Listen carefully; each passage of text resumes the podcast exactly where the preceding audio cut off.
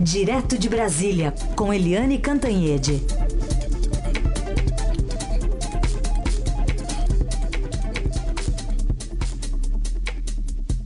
Oi, Eliane, bom dia. Bom dia, Raíssa e Carolina ouvintes. Oi, bom dia, Eliane. Bom, vamos começar então falando sobre a nova pesquisa que dá um panorama aí do segundo turno e mostra a diferença entre Bolsonaro e Haddad não mudando tanto, né? Que é uma boa notícia para Bolsonaro mantendo ali uma distância de 17 pontos. Exatamente. Você tem pela pesquisa da Datafolha que saiu ontem uma cristalização dos votos, o que evidentemente é bom é uma boa notícia para quem está na frente, que é o Jair Bolsonaro do PSL. A pesquisa deu 58 a 42. Como você disse, é, Carolina, são 16 pontos de diferença entre os dois. E eles saíram do primeiro turno com 17 pontos de diferença. Né, porque o Bolsonaro teve 46% e o Haddad 29%. É, ou seja, era 17, ficou 16, dá na mesma, porque na verdade os dois cresceram iguaizinhos. Eles cresceram o mesmo número de pontos. O Bolsonaro cresceu 12 e o Haddad cresceu 13, o que é, enfim, um ponto margem de erro tal, é praticamente nada. Os dois estão crescendo juntos.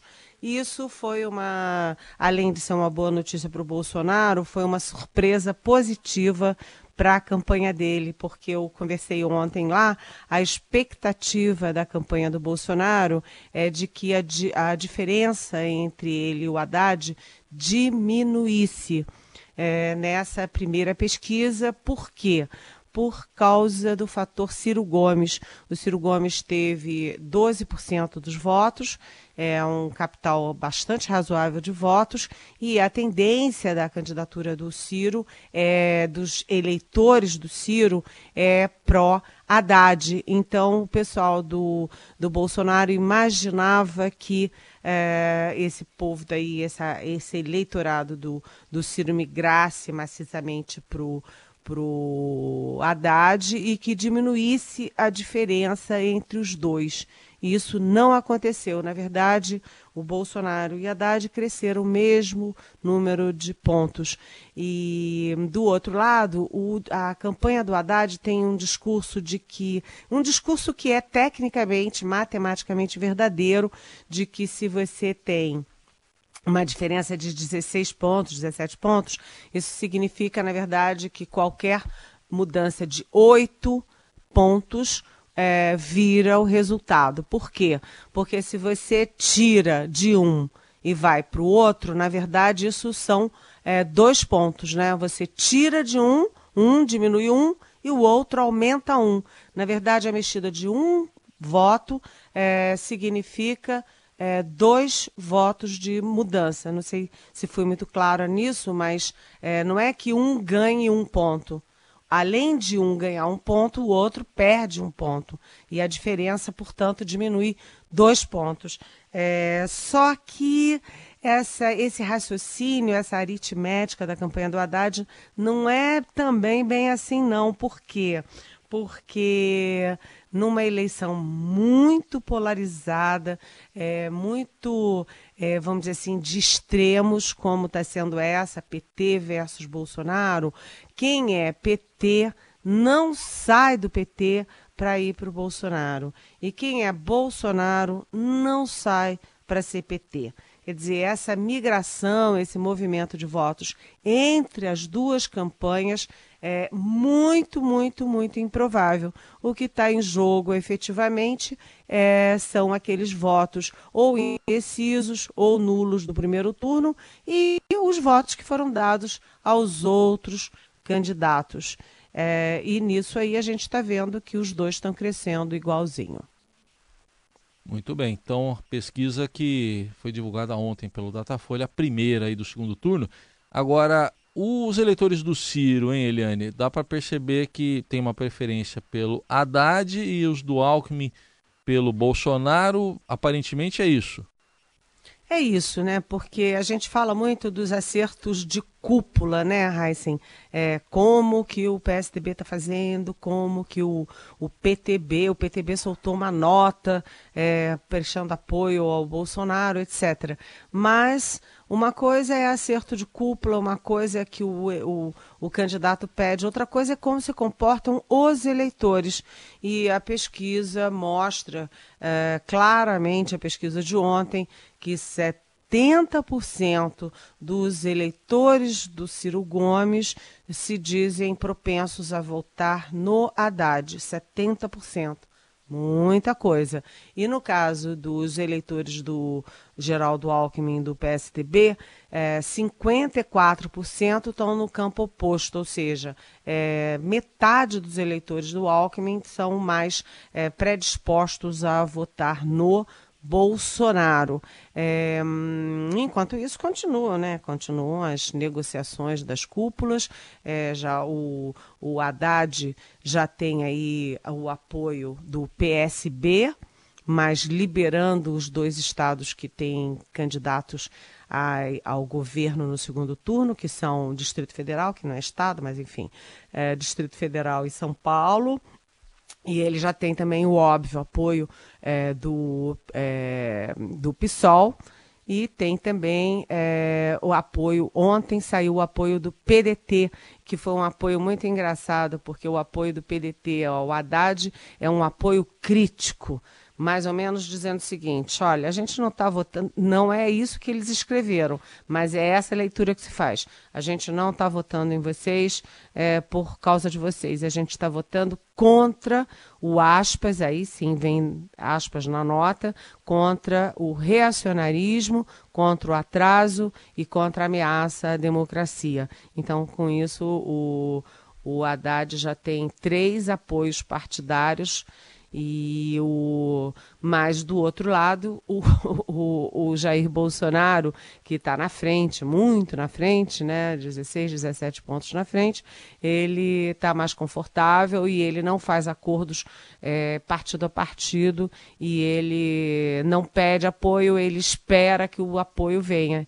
E ele já recebeu o apoio do PTB e muitos outros partidos que estão aí é, em cima do muro, que vão que optaram ou vão optar pela neutralidade, no fundo, no fundo, a gente sabe que é uma neutralidade que não corresponde à realidade, porque os os partidos não anunciam apoio no Bolsonaro, mas eles estão indo, os partidários estão indo em massa ah, para o campo do Bolsonaro, isso é, principalmente no Centrão.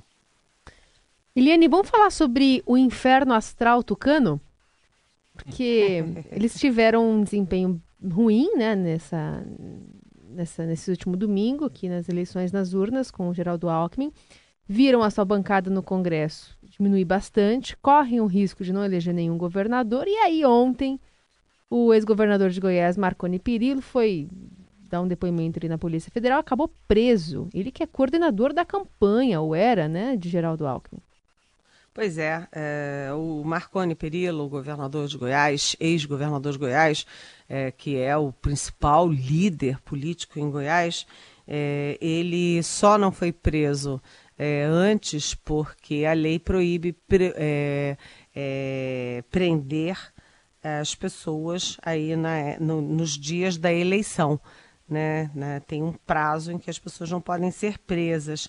É, mas estava, isso era pedra cantada de que ele seria preso. Ele foi preso ontem, foi fazer o depoimento e foi preso por causa é, de uma investigação sobre desvios da Odebrecht. Isso tudo é baseado em delações da Odebrecht e a Odebrecht diz que houve desvios de 10 milhões de reais para o Marconi Perillo. Isso não fica claro se é, é caixa 2 de campanha ou se é desvio para o próprio Perillo, mas enfim, ele foi preso ontem e isso é uma péssima, mais uma péssima notícia para o PSDB. A gente lembra que além de Marconi Perillo, é, também o ex-governador tucano do Paraná, o Beto Richa, foi preso é, foi preso no Paraná, assim, às vésperas da eleição, é, e, e, inclusive ele perdeu para o Senado, por causa dessa eleição. Ele vinha muito bem é, para o Senado e aí depois da prisão despencou.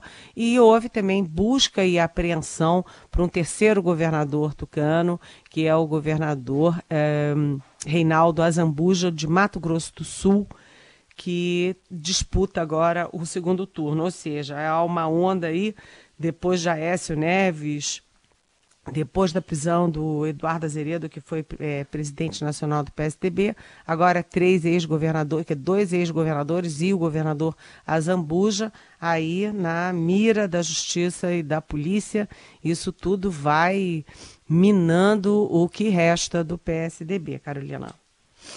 Aliás, eu estou vendo aqui a, os senadores eleitos, os dois eleitos por Goiás, o Vanderlan, do PP, e o Jorge Cajuru, né?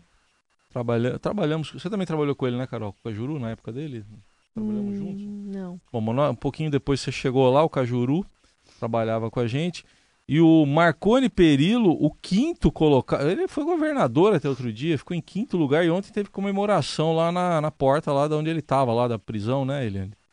Aliás, aconteceu isso também, é outra coisa importante que eu esqueci, obrigada, viu, por me lembrar, é, é que a eleição em Goiás foi um massacre, porque todo mundo imaginava a força do PSDB, a força do Marconi Perillo em Goiás, mas não foi isso que aconteceu, porque o senador é, Ronaldo Caiado, do DEM, ganhou em primeiro turno o governo, o candidato do Perillo, que é o José, é, eles falam Zé Eliton, Zé Eliton, é, para o governo não deu nem para começar, né? E a eleição para o Senado foi esse arraso que você falou, ou seja, PSDB perde um dos seus é, redutos importantes, que era Goiás.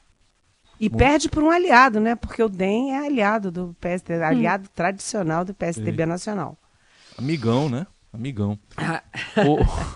ô, ô, Eliane, a Carol puxou o assunto aí com você do inferno astral do PSDB, mas vamos falar então do, do futuro do partido. A gente ouve falar em estratégias do partido, como até se refundar, virar um outro partido. O que, que tem de concreto nisso? Olha, começa a ter um movimento concreto, sim, Heisen. Sabe por quê? Porque essa derrota agora em 2018 foi uma derrota muito grande, é, nessa grande é, massa de surpresas e sustos que a gente está tendo nas eleições de 2018, que teve até facada, né? A gente tem também aí a, a derrota assim estonteante de um dos principais partidos do país, que é o PSDB, que não apenas governou o país por oito anos, como também foi decisivo no governo Itamar Franco e como ficou sempre depois disso em segundo turno contra o PT.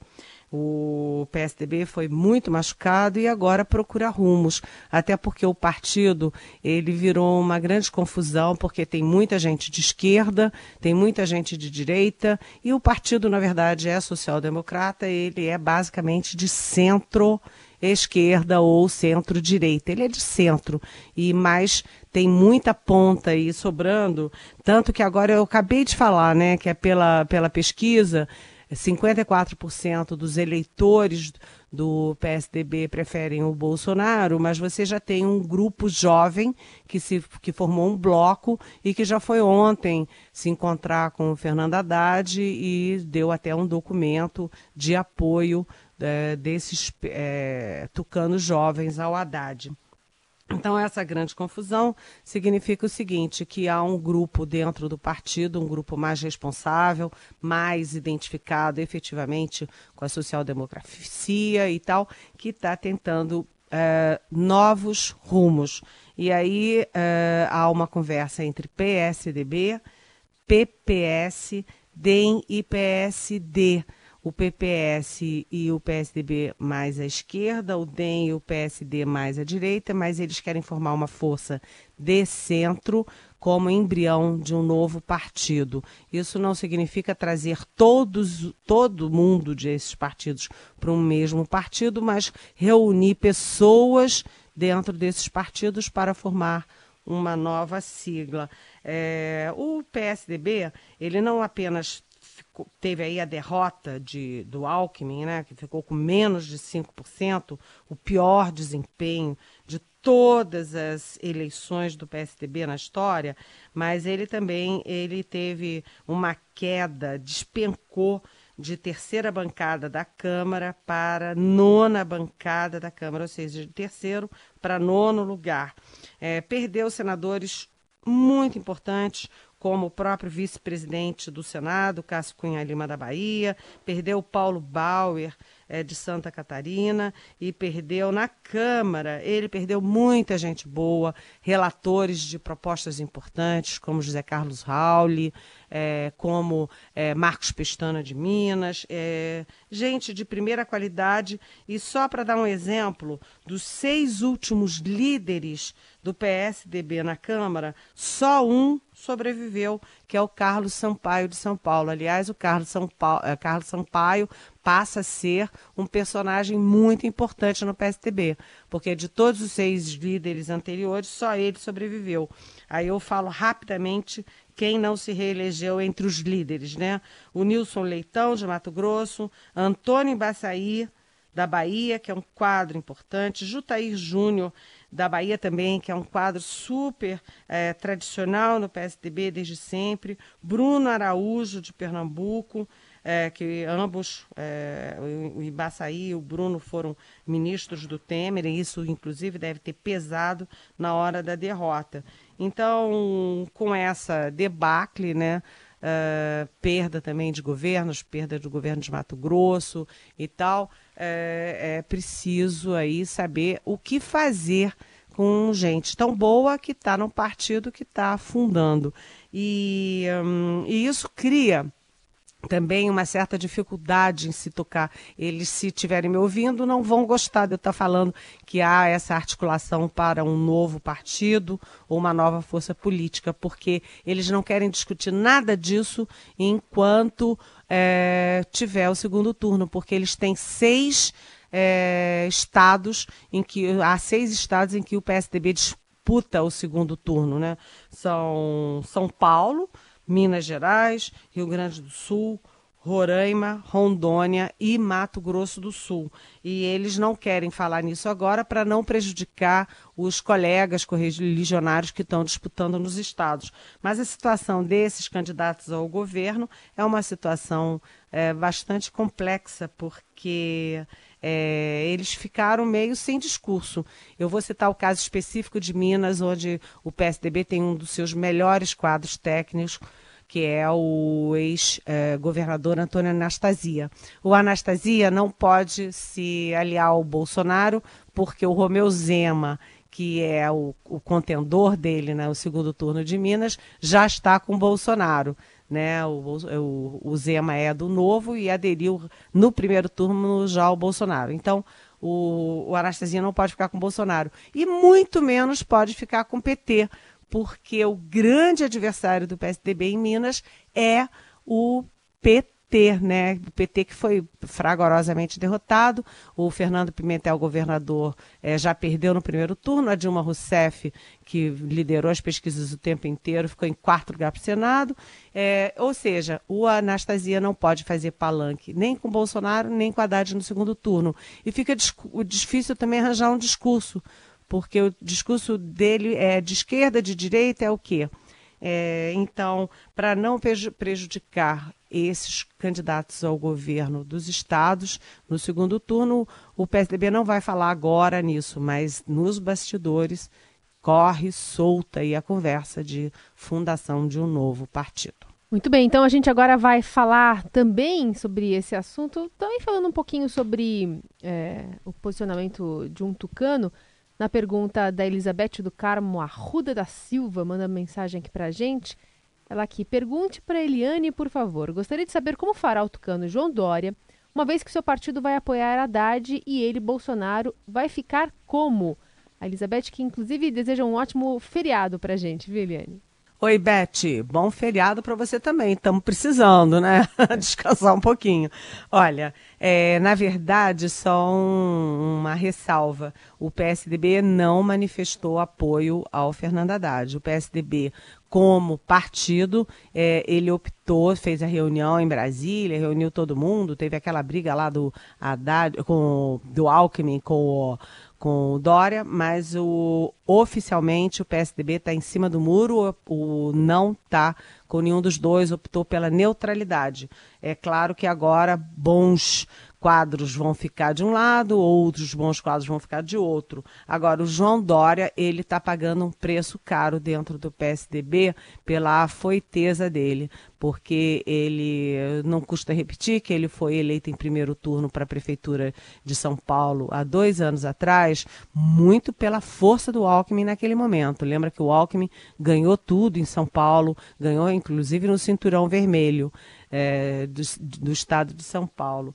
E, um, e o Dória assumiu a prefeitura e no dia seguinte já estava solapando a candidatura à presidência do Alckmin, tentando ser ele o candidato à presidência. E no final, o Dória se precipitou e apoiou antes né, de terminar a eleição, pulou do barco do Alckmin, que estava ali derrotado, é, e pulou no, no barco do, do vencedor, que era o Bolsonaro.